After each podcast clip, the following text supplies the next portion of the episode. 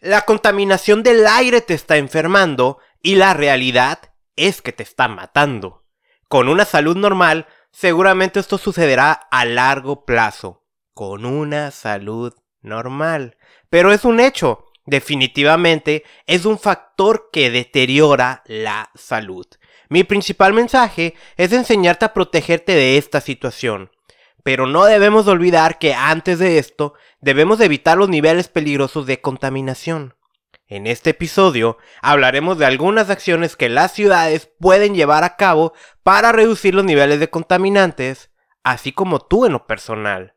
Bienvenido al podcast que te enseña cómo es que la contaminación también deteriora tu salud y de que hay algo que puedes hacer para protegerte. Te saluda Carlos Bustamante. Empezamos.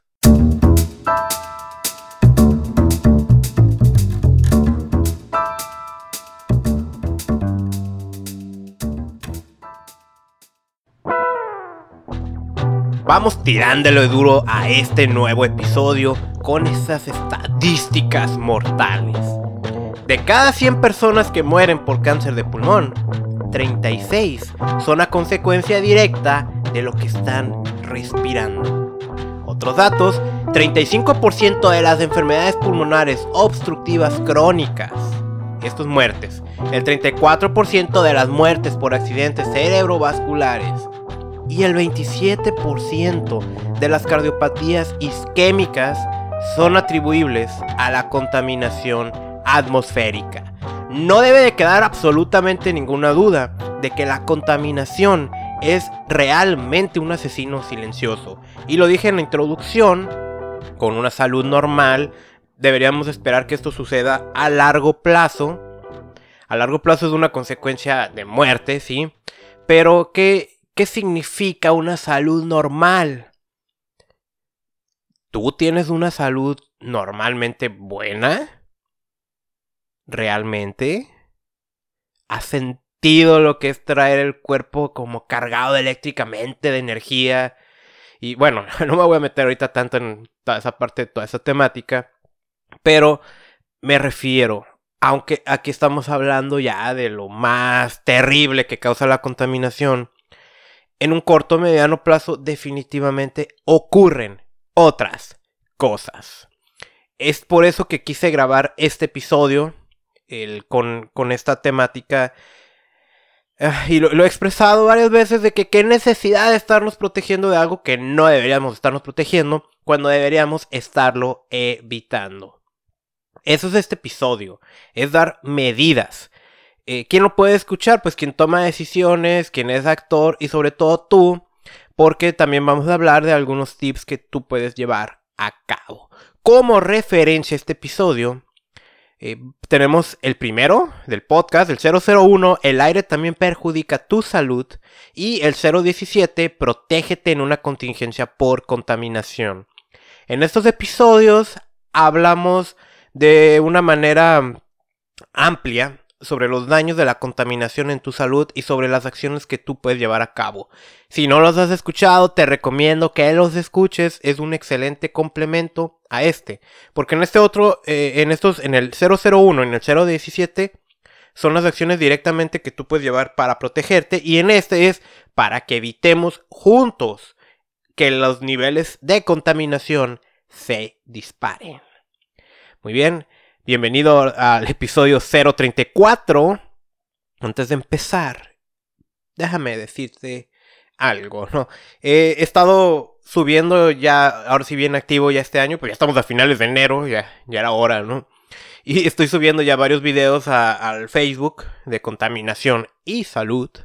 Y, y sabes de esos videos, tengo pendientes subirlos al YouTube, ya son varios que tengo ahí. Y, y sí lo tengo así como medio abandonadito el canal. Ya es momento de empezar a, subir toda esta información. Lo voy a hacer. Y, y subí un video sobre reconectar con la naturaleza. La semana pasada, exactamente hace una semana, yo estaba haciendo senderismo en el arroyo Guadalupe en Ensenada. La caminata me encantó, estuvo súper hermosísima. Eh, yo el senderismo es una de esas actividades que más me encanta practicar. En, el apartado físico, la Rueda de Guadalupe no es ningún problema. Es relativamente plano, son 11 kilómetros, o sea, realmente cualquier persona lo puede hacer. He hecho otras caminatas mucho más difíciles. Pero la vista, esa sensación, eh, cruzamos arroyos, eh, fue, fue increíble, o sea, de todas esas que, que, he hecho aquí de manera local, estas caminatas, esa es la que más he disfrutado. Y mira, eh, te hablaba hace unos meses cómo yo estaba enfrentando unos cambios en mi vida. Eh, estos cambios era porque en los últimos dos años yo había estado trabajando en una dependencia de gobierno, cambió la administración. Y pues esta nueva administración sencillamente pues me mandó la goma, no, no, no le interesaron mis servicios. ¿Qué hacía yo antes de estar ahí? El, yo trabajaba como profesionista independiente haciendo estudios ambientales, además de un emprendimiento relacionado con salud y bienestar, y esto es la distribución de ciertos suplementos nutricionales. Precisamente la combinación de esas dos áreas es que surge esta idea de contaminación y salud.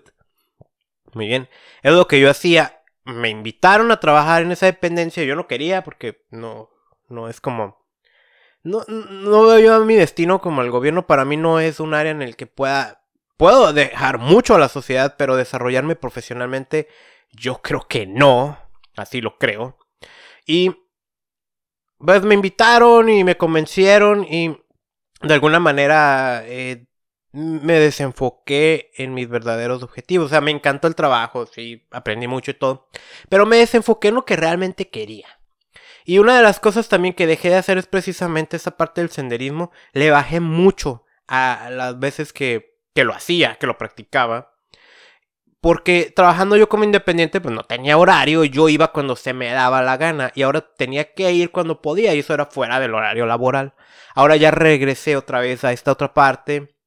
Para mí es común que de repente me despierte con ganas de tomar fotos. Agarro mi cámara, me voy a caminar a la presa de aquí y empiezo a fotografiar aves y luego las publico en redes sociales.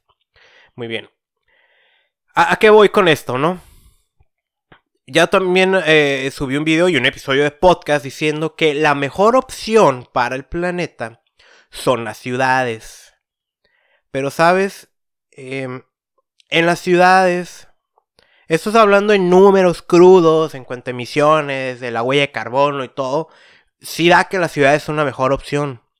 Lo que yo no sé es en el apartado humano. Si en el apartado humano son la mejor opción. Eso no lo sé. A lo mejor sí, ¿no? La cosa es que a veces generamos esa separación entre lo artificial y lo natural. Y yo te voy a decir algo, en la medida en la que tú no estés conectado con la naturaleza, algo te va a hacer falta. Esto también yo lo veo, por ejemplo, con ambientalistas y ecologistas o personas que se dedican a algo del cuidado del medio ambiente. Lo hacen, les gusta, son unos profesionales, pero no conocen la parte de la naturaleza. Y en la medida en la que no tengan esa conexión, ellos también van a estar incompletos. Al final de cuentas es como se dice ahí, si tú quieres amar algo, tienes que conocerlo. Y esa es la invitación que yo hacía en el video. Muy emocionado lo grabé ahí en donde estaba haciendo esta caminata. Y la invitación que yo te hago hoy. Porque hablamos aquí de protégete de la contaminación, protege al planeta, conoce al planeta. Y para eso yo te tengo dos alternativas virtualmente gratis, dependiendo de dónde lo hagas, y es el senderismo y son los llamados baños de bosque. Son parecidos y ambos consiste en irte a meter a esas zonas, eh, pero hay una diferencia, ¿no? El senderismo tiene que ver más con un apartado físico, porque a lo mejor son pendientes pronunciadas y se te van a estar saliendo los pulmones de tanto esfuerzo y, todo esto. El baño de bosque, que se, está muy de moda, viene de Japón, pero con un término que apenas se puso en los años 80, o sea, no es tan viejo, pero la actividad sí. Eh, la diferencia es que con el baño de bosques ve Métete tranquilo, paso a paso, respira, siente, vive. Siente esa conexión con la naturaleza y vas a querer hacerlo de manera continua. Ambas tienen evidencia científica de múltiples beneficios a tu salud física y mental. La invitación. Reconéctate con la naturaleza. Ahora, si quieres empezar todavía un poquito más bajo, pues puedes ir a un parque, hacer lo mismo. Ahí lo que recomiendo es ponte descalzo y toca la tierrita, el pastito así con tus pies desnudos. Eso también ah, puede parecer una ridiculez, pero te conecta. Muy bien. Segundo punto que te quiero decir antes de empezar con el tema. Otro de los videos que yo subía es sobre los daños de las células madre. Mira, siempre me ha generado mucha curiosidad, ¿no? De cómo es que lo que respiramos parece ocasionar tantos daños a otras zonas donde a lo mejor no nos queda tan claro esa conexión. Por ejemplo, el que tú respires aire contaminado sabemos que perjudica tus riñones. Sabemos que aumenta la probabilidad de que desarrolle diabetes. Por ahí me pasaban artículos que la gente que respira aire contaminado está más tiempo deprimida. Que todo esto cómo se conecta, ¿no? Para eso hay que entender un poco cómo funciona tu organismo. Y tu organismo tiene varios sistemas de defensa.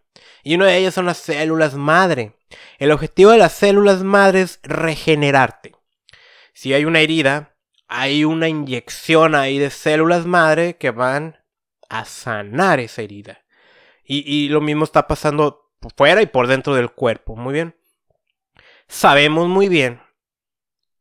Los, eh, por ejemplo, estás respirando aire contaminado estás sufriendo lesiones en tu sistema respiratorio y hay un bombardeo de células madre queriendo resanar eso.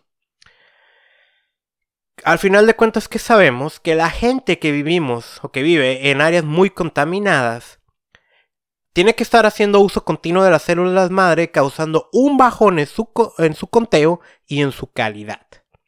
Y esto trae una repercusión inmediata en absolutamente todo el organismo hay que consentir a las células madre, pero eso va a ser tema de otro día. Ahora sí vamos entrando a este nuevo episodio 034, reduciendo la contaminación. Por ahí algunas personas me habían pedido que hablara sobre este tema. No es que te vaya a tocar tips así que nadie sepa más que yo y sean súper innovadores, porque en el fondo sabemos lo que tenemos que hacer, sea como tomadores de decisiones o sea nosotros en lo individual. Lo difícil es implementarlo porque es el caso que vivió Mexicali ahora en diciembre que prohibieron la pirotecnia.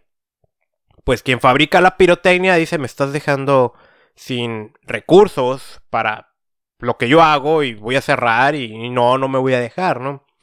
Cuando pues tenemos una actividad que está muy comprobada, que sí contamina, y no nada más con ese humo a la hora de tronar. Y los datos ahí están, de Navidad y Año Nuevo, cómo se dispararon la contaminación en Mexicali y aquí en Tijuana. Eso es lo difícil a veces, la implementar. Por eso vamos a hablar aquí, ¿qué podemos hacer? ¿Qué acciones son las que tenemos que hacer para reducir la contaminación del aire? Para ello, déjame decirte primero, ¿no? Yo soy de los que apoya la implementación de sensores de calidad del aire de bajo costo. Ya hemos tenido unas reuniones aquí en Tijuana con el equipo de Respira y esta nueva administración que entró parece que va por buen camino. disculpa. Y, eh, y yo soy mucho de eso, ¿no? De analicemos qué es lo que estamos respirando. También yo creo que requerimos un programa de contingencias ambientales. Un programa de contingencias ambientales sirve para cuando los niveles son extraordinariamente peligrosos, se tomen acciones para evitar que la gente esté respirando eso y además se eviten fuentes contaminantes en lo que todo vuelve a la normalidad. Pero estas dos no son acciones que van a mejorar la calidad del aire. Ni los sensores mejoran la calidad del aire, ni el programa de contingencias. Uno sirve para algo que es muy importante. y es tener un diagnóstico de lo que estamos respirando. ¿Cómo vamos a mejorar algo que no conocemos, que desconocemos totalmente los números? Si yo te pregunto, ¿cómo está el aire que estás respirando en tu ciudad? Lo más probable es que me vas a decir por intuición que está contaminado. Pero realmente si yo te pido cifras, las sabes. Y no me refiero a que seas un especialista. Me refiero a que cuando te han dicho que ahorita está contaminado y ahorita está limpio. Para eso necesitamos medir el aire. Y el programa de contingencias lo ocupamos ahí porque es una situación de emergencia. Pero ambos, nuevamente, no sirven para limpiar el aire. Más bien, no es, su, no es que no sirvan, ¿eh? no es, es que no es su función. Para eso, eh, vienen los siguientes puntos, que eso sí tienen por objetivo limpiar. Tengo aquí varios puntos, vamos hablando de ellos y te los voy a ir comentando. Normas oficiales mexicanas, leyes y reglamentos. Ese es el primer punto de algo que sí sirve. ¿Cuál? mira, en este mundo de legalidad y en este país en el que vivimos, si algo no está explícitamente puesto en un instrumento jurídico, es muy difícil que te vayan a obligar a cumplirlo.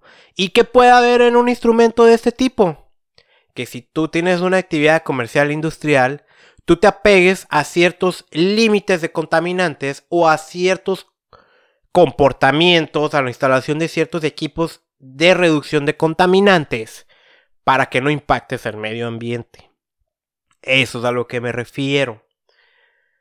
Por ejemplo, el automóvil, del que tanto he dicho que es el principal enemigo de una ciudad, en un uso desmedido, los automóviles cuando salen de, de, la fábrica y se venden en este país, hay normas oficiales mexicanas que regulan qué tanta emisión de contaminantes van a tener.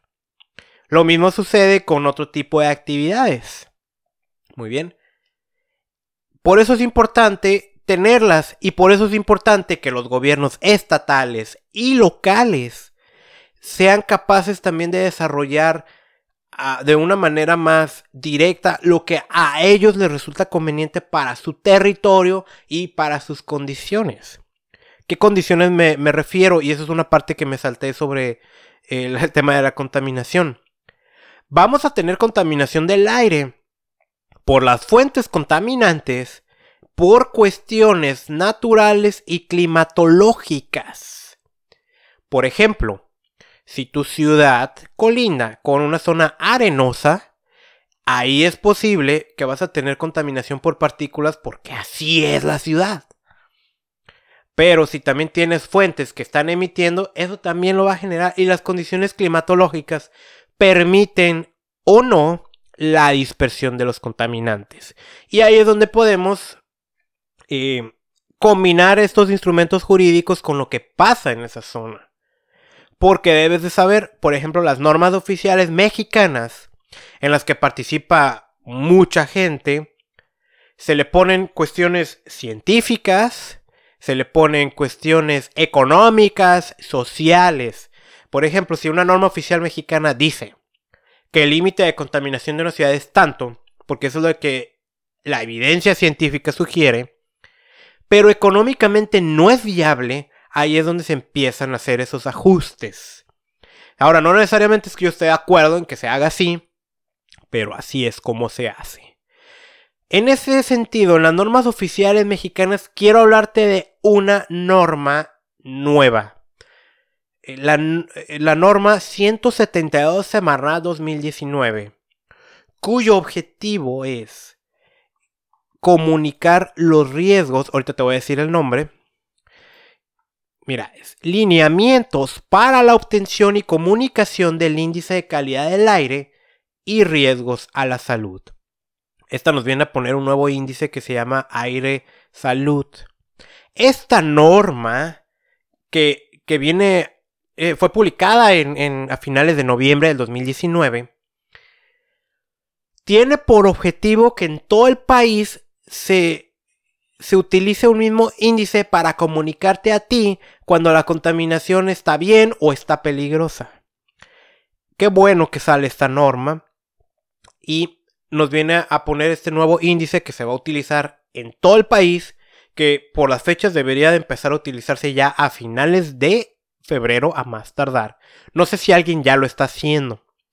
Esto lo que nos pone es los contaminantes que se miden y nuevos índices. Y te lo voy a decir. Esto, tú lo vas a empezar a ver si tú tienes una aplicación que te diga cómo está la contaminación.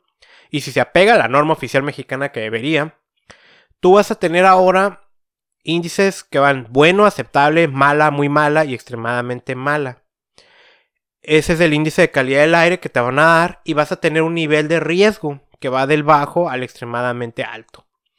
Y hay recomendaciones para grupos sensibles y para toda la población. Un grupo sensible es un niño chiquito, un adulto mayor, personas que tengan problemas cardiovasculares, pulmonares, etc.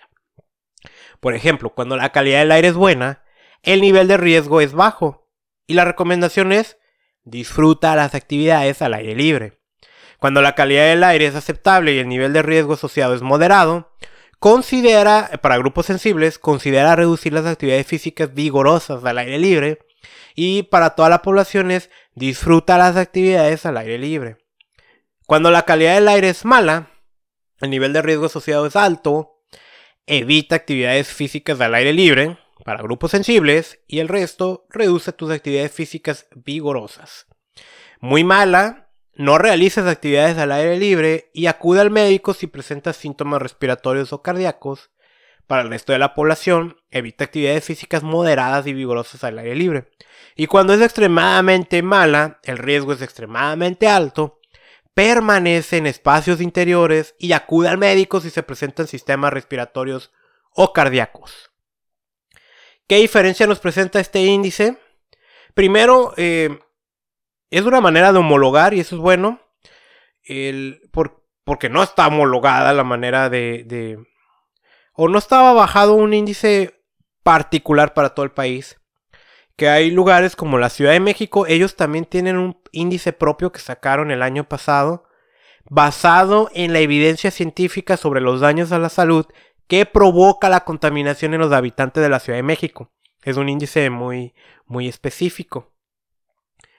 la manera en que está por ejemplo, para las PM2.5 y PM10, que son esos contaminantes muy peligrosos, se, se está utilizando... Mira, no, no quiero caer tanto en, el apartado de, de, de, cómo... del algoritmo que se utiliza, ¿no? Por, porque son matemáticas y ¿para qué te enfado con ese tema? Pero se está utilizando un sistema de medición que se llama promedio ponderado, donde a 12 horas se está sacando el promedio pero las últimas horas tienen un peso mayor y de manera horaria cada hora se está actualizando ese índice. Bueno, ese es un modo, ¿no? esta norma oficial mexicana la quería decir para que la conocieras. Pero aquí vamos con otro apartado. Tenemos las normas internacionales y tenemos la de la Organización Mundial de la Salud. Desde el 2005 ellos ya establecieron criterios sobre los niveles de contaminación y aquí es donde pueden eh, entrar un poquito ese conflicto, ¿no? Esta norma oficial mexicana que te acabo de leer, la de México, los límites están referenciados a otras normas de salud que ya establecen cuáles deberían de ser estos límites de calidad del aire. Pero estos límites están por encima de lo que recomienda la Organización Mundial de la Salud. Eh, ellos, esos criterios que están desde el 2005, eh, no nada más es México, pues prácticamente ningún país lo está. Bueno, por ahí creo que Noruega, pero prácticamente ningún país le está haciendo caso a la OMS. Y la OMS se desespera, ¿no? Porque ahora sí que ellos, olvídense de, de otros apartados, ellos están... Sus decisiones se basan totalmente a lo que señalan los estudios. Una excelente manera de reducir los niveles de contaminación es ok, en México dice que es esto, pero vámonos poniendo más exigentes y hagámosles caso a los criterios de la Organización Mundial de la Salud. Otro tema, ok, hablamos ya de las normas oficiales mexicanas. o las normas, las normas, leyes, reglamentos, la generación de energía eléctrica es, en este país, es la principal fuente de generación, junto con el tema de transporte, de emisiones de gases de efecto invernadero, que son aquellas que causan el cambio climático y el calentamiento global. Hay una relación directa entre las emisiones de efecto invernadero y los contaminantes criterio, que son los que deterioran tu salud. Normalmente si uno está alto, el otro también va a estar alto. O sea, eso es. ¿Cuál es la estrategia aquí que puede ayudar para reducir la contaminación de una ciudad con esto de la generación de energía eléctrica? La generación de energía eléctrica en este país todavía utiliza combustibles, todavía quema, quema combustibles para generar energía eléctrica. Tiene que haber una transformación en la manera en que generamos energía para reducir la contaminación. Plantas de energía eléctrica que todavía utilicen carbón son un crimen. O sea, no. Que todavía utilicen combustóleo, ese es otro crimen. No. Debemos apostar al uso de la energía de fuentes limpias, renovables.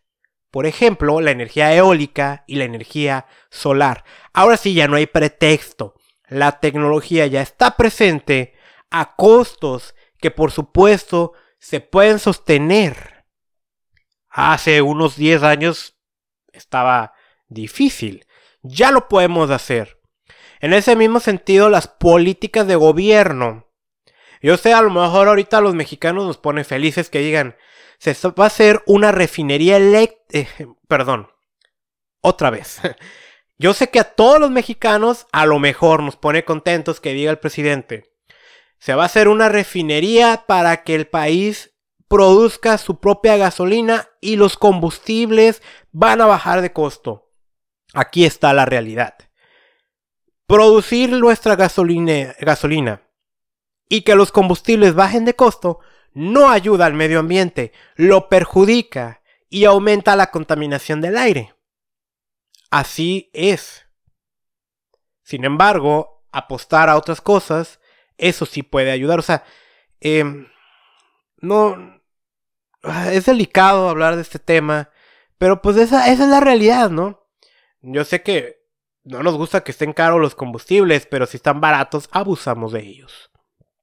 La generación de energía eléctrica es otro punto para reducir eh, esto. Ahora, dentro de las ciudades, el funcionamiento de una ciudad, probablemente el tip que yo puedo dar, más ambicioso, más eficiente, para reducir la contaminación de una ciudad, tiene que ser con la inversión que se haga en el tema de movilidad priorizando el uso de transportes no contaminantes que incluyen las bicicletas y la renovación del transporte público. Esas son las dos acciones principales más importantes y más eficientes que una ciudad puede desarrollar para reducir los niveles de contaminación del aire. Es curioso, ¿eh? En la Ciudad de México yo también leía a principios de año unas notas que hablaban que iban a aplicar carriles exclusivos para el carpool. Es decir, si si tú querías usar ciertos carriles allá en los eh, en los sistemas viales de, de, aquella ciudad, no podías, si tú vas solo, necesitas que dos o más personas vayan para poderlo hacer. Y es una medida que están van a implementar y van a evaluar para ver cómo funciona en esto del de la reducción del tráfico, que es un desastre allá, ¿no? Y la gente se estaba quejando de que esa medida, que no piensan en ellos. Y, tocaban cosas como... Una tenían razón, no, pues mejoran el transporte público, eso tienen razón. La otra es, ya quiten la ciclovía, pues casi nadie la usa y eso ocasiona más tráfico. Eso es una manera precaria de pensar. Que quites la, ciclovía para que tú puedas circular mejor no reduce el tráfico, aunque parezca que sí, y no reduce la contaminación. Sin embargo, las ciudades que apuestan a un mejor transporte público y a promover bicicletas y otros transportes no contaminantes son muy eficientes reduciendo la contaminación y otros impactos benéficos. ¿Cuánto tiempo tú de tu vida pierdes atorado en el tráfico? Depende de dónde me escuches. Yo, yo cuando, eh, cada año, este año no voy a ir, no, pero cada año voy a la Ciudad de México a un evento personal. El vuelo de Tijuana a la Ciudad de México son aproximadamente dos horas y media. Y yo llego y normalmente del aeropuerto me voy a Santa Fe.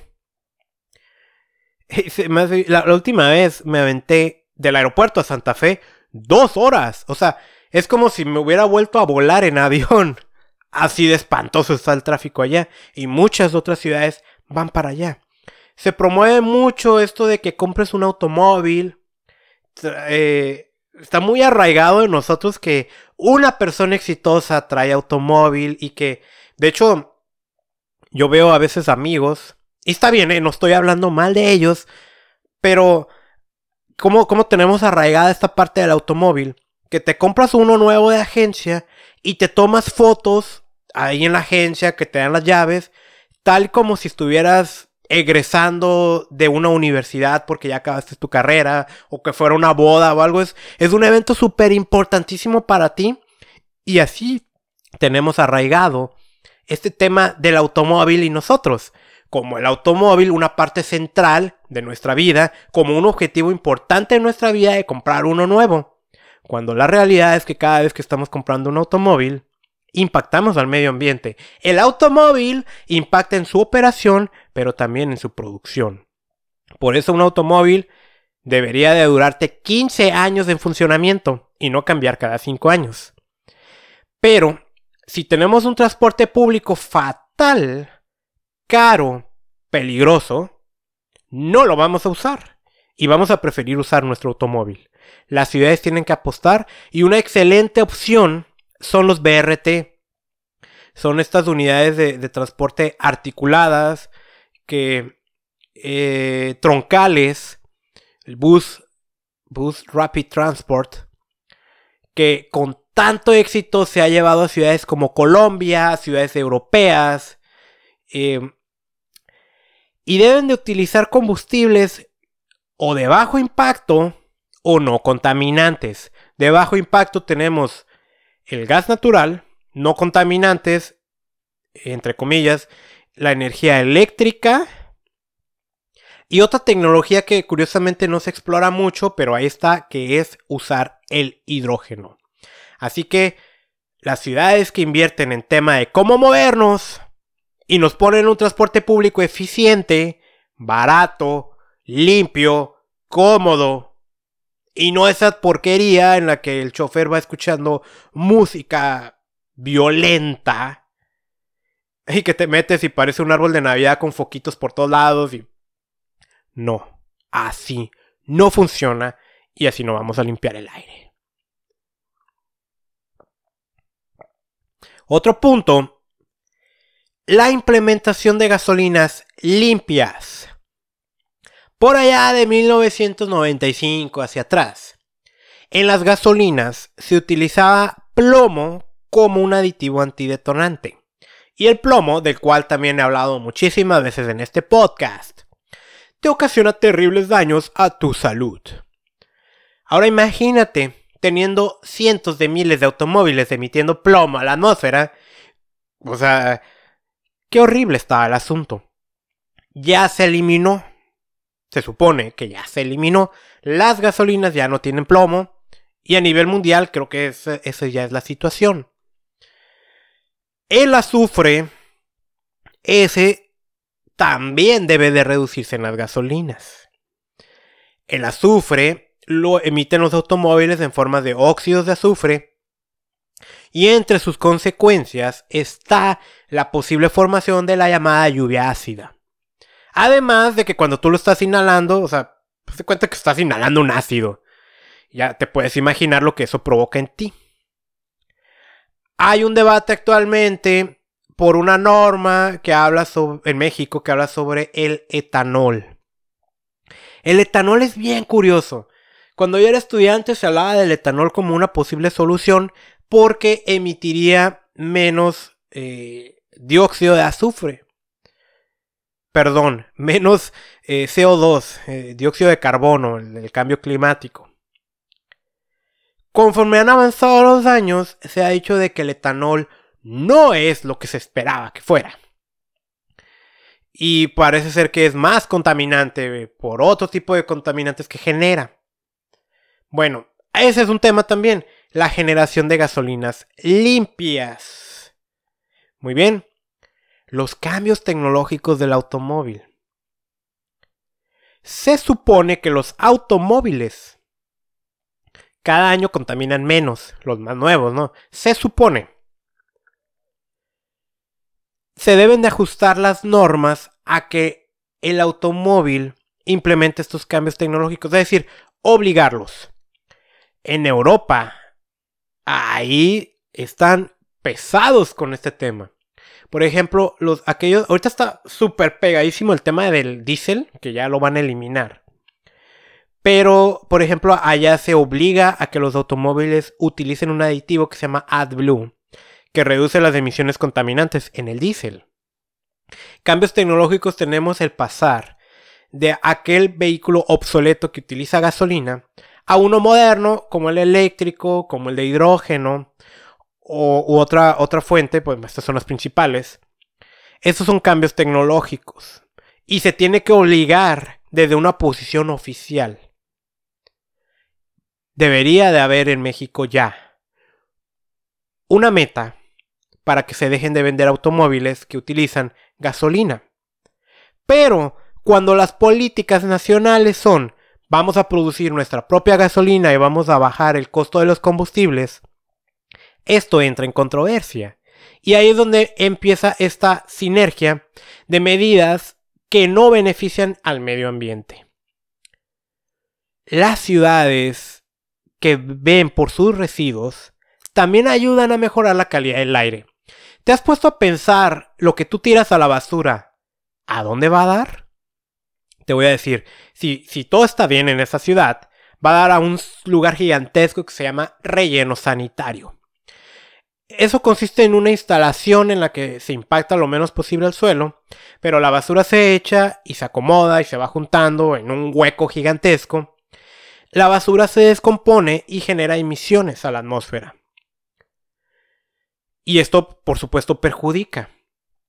Un buen sistema de gestión de residuos en las ciudades va por el hecho de primero evitar que se generen y si se generan acciones que eviten que vayan al relleno sanitario. Si tenemos la, el reciclaje, el reuso, también tenemos otras alternativas como el compostaje. Y todo esto beneficia para la... Ah, para que los rellenos sanitarios generen menos contaminantes. Muy bien. Ahora, si me permites, vamos a hacer una pequeña pausa. Te voy a poner un mensaje y continuamos en un momento con el episodio.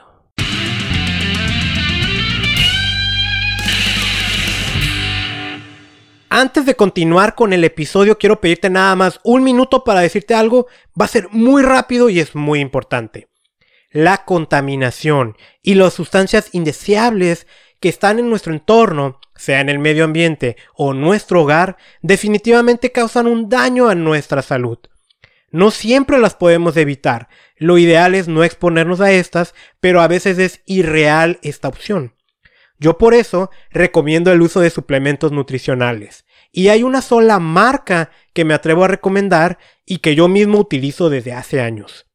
Si quieres saber más, ingresa al terminar este episodio a reiniciate.usana.com. Otra vez, reiniciate.usana.com. Mi recomendación son los Usana Sales Essentials y los Usana Biomega. Ahora, hay un órgano que sufre mucho en entornos contaminados y es el hígado. Para eso, otro producto que me encanta recomendar es el Usana HPS o Epacil. En fin, hay toda una gama de productos que puedes buscar en reiniciate.usana.com. Continuamos con este episodio.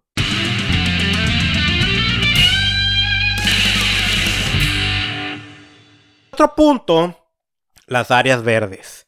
Un programa de áreas verdes en las ciudades. ¿Por qué no mencioné este punto como el principal? Porque nos han dicho que los árboles limpian el aire. ¿Verdad? Mira, ahí te va. Yo grabé un video hace tiempo diciéndote que las áreas verdes no son la solución para el tema de contaminación. Yo así lo creo, así lo sostengo. Las áreas verdes no son la alternativa para limpiar el aire de una ciudad. Para limpiar el aire de una ciudad debes evitar generar niveles ridículos de contaminación. Las áreas verdes sí van a funcionar dentro de una ciudad como una manera de prevenir contaminantes. O sea, ¿qué estoy refiriéndome? Si tu ciudad ya está muy contaminada, no pretendas limpiarla poniendo áreas verdes. Eso es como a la persona que le duele la cabeza y se toma todos los días una pastilla para que no le duela. No está combatiendo la raíz del problema. Está combatiendo el, la manifestación. O sea, todos los días te va a doler la cabeza. Y es lo mismo con las áreas verdes. Las áreas verdes son buenísimas, sí retienen contaminantes. Por ahí encontré un artículo publicado en Environmental Science and Technology. Ah, pero luego me dio coraje porque para leer el artículo completo tengo que pagar 50 dólares. Oye, ya sabes, yo creo en compartir y no en competir. Pero hablaban sobre una estimación de que si toda la tierra que sea factible cubrirla de área verde en los Estados Unidos se hiciera, pudieran reducir alrededor del 27% de la contaminación de azufre, PM10, PM2.5 y nitrógeno, dióxido de nitrógeno. Y es muy interesante esto. Sin embargo, yo quiero seguir recalcando. No pretendas que se va a limpiar el aire de una ciudad por poner áreas verdes. Si quieres limpiar el aire de una ciudad, tienes que evitar que se generen contaminantes. Lo que sí te va a ayudar las áreas verdes es a captar algo de estos contaminantes, te va a ayudar a prevenir fuentes como la erosión, los caminos de tierra y todo. Las áreas verdes, por supuesto, ayudan como una manera de prevenir que eso se convierta en contaminación. No obstante, necesitamos áreas verdes y tienen múltiples beneficios. Ese es un punto más que puede ayudar.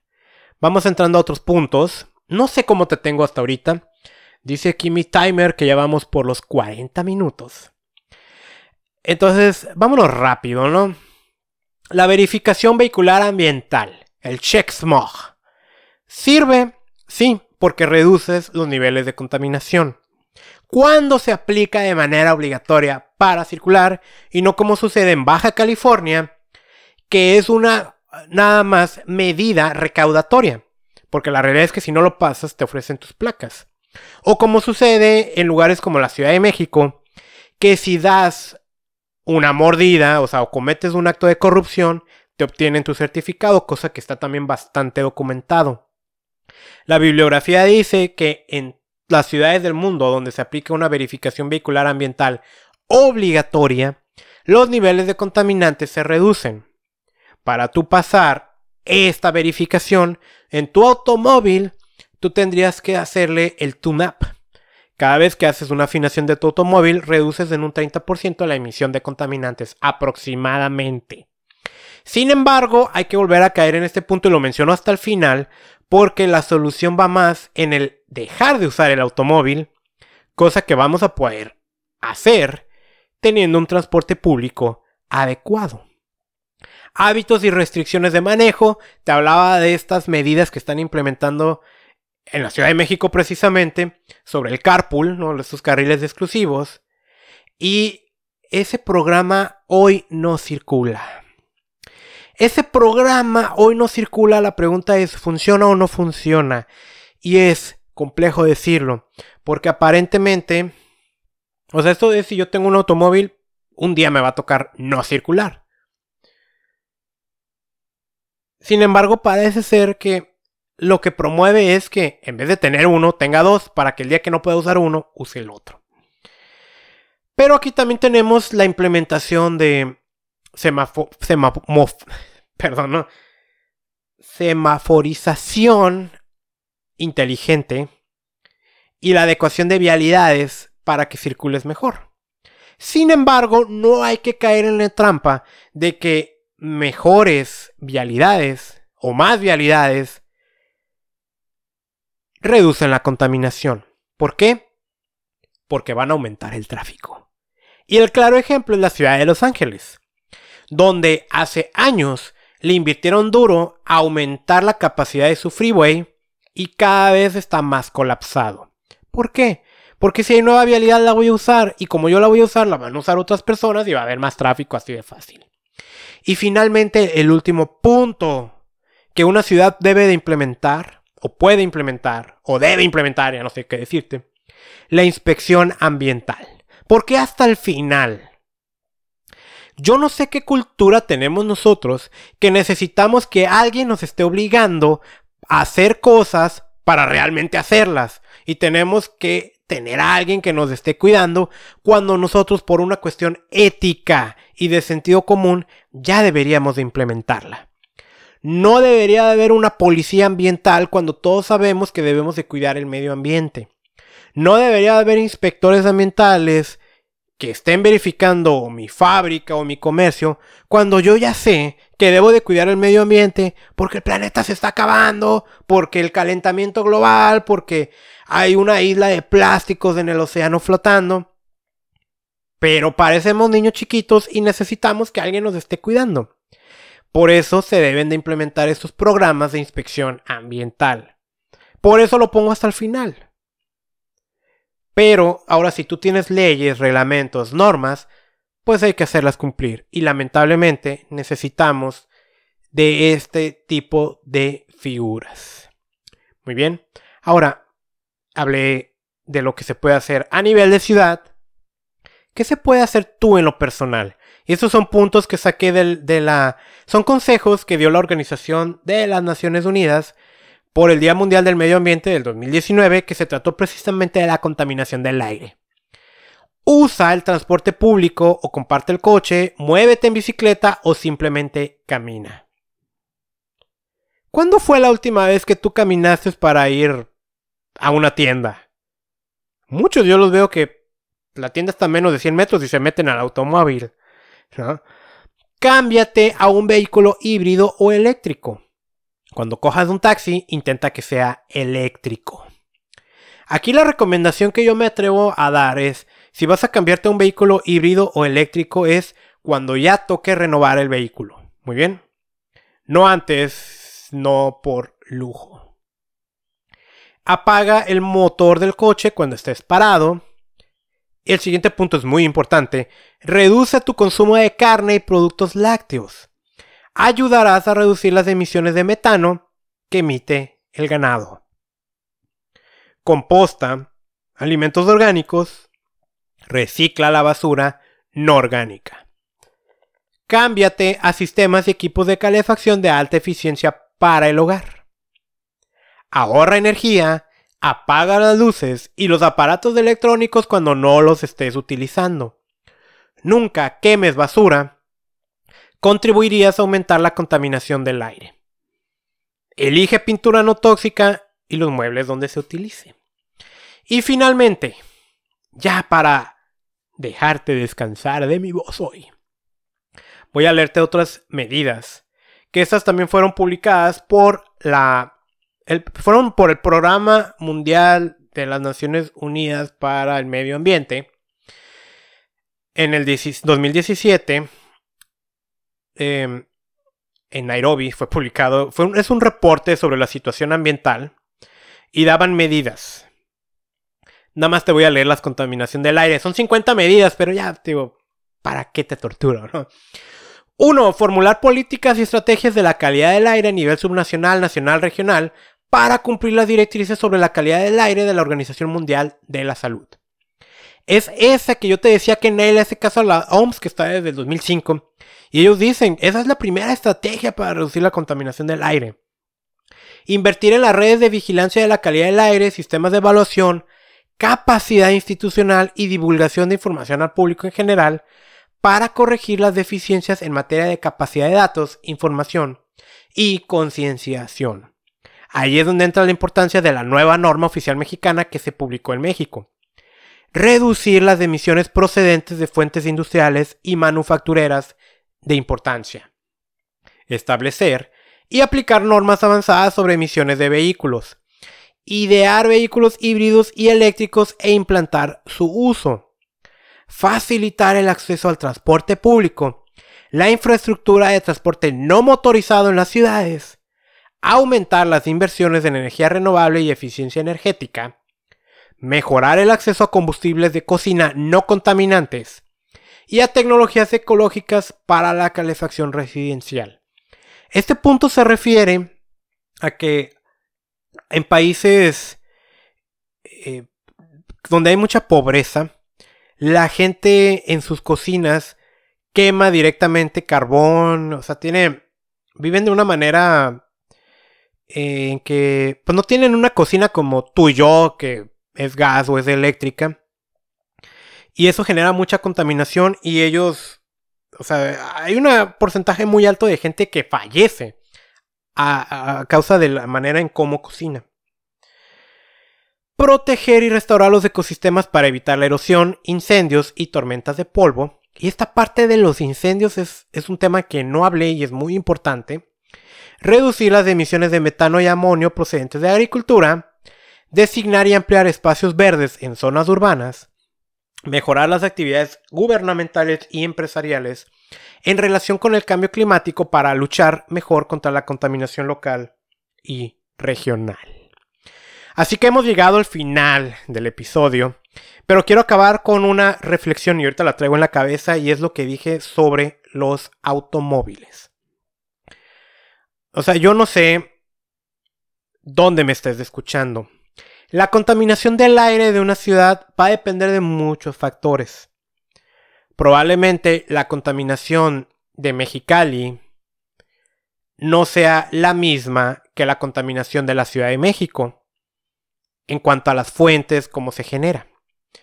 Entonces cada ciudad es muy particular y hay estrategias que se deben de implementar que no mencioné. Pero dentro de esas particularidades que tiene cada ciudad, no quiero omitir decir el automóvil, realmente el automóvil que utiliza gasolina o que utiliza diésel, suele ser la principal causa de contaminación del aire de una ciudad. Y traemos de verdad muy arraigado en nosotros que parte del éxito de una persona tiene que ver con tener automóvil nuevo, comprar un automóvil de agencia.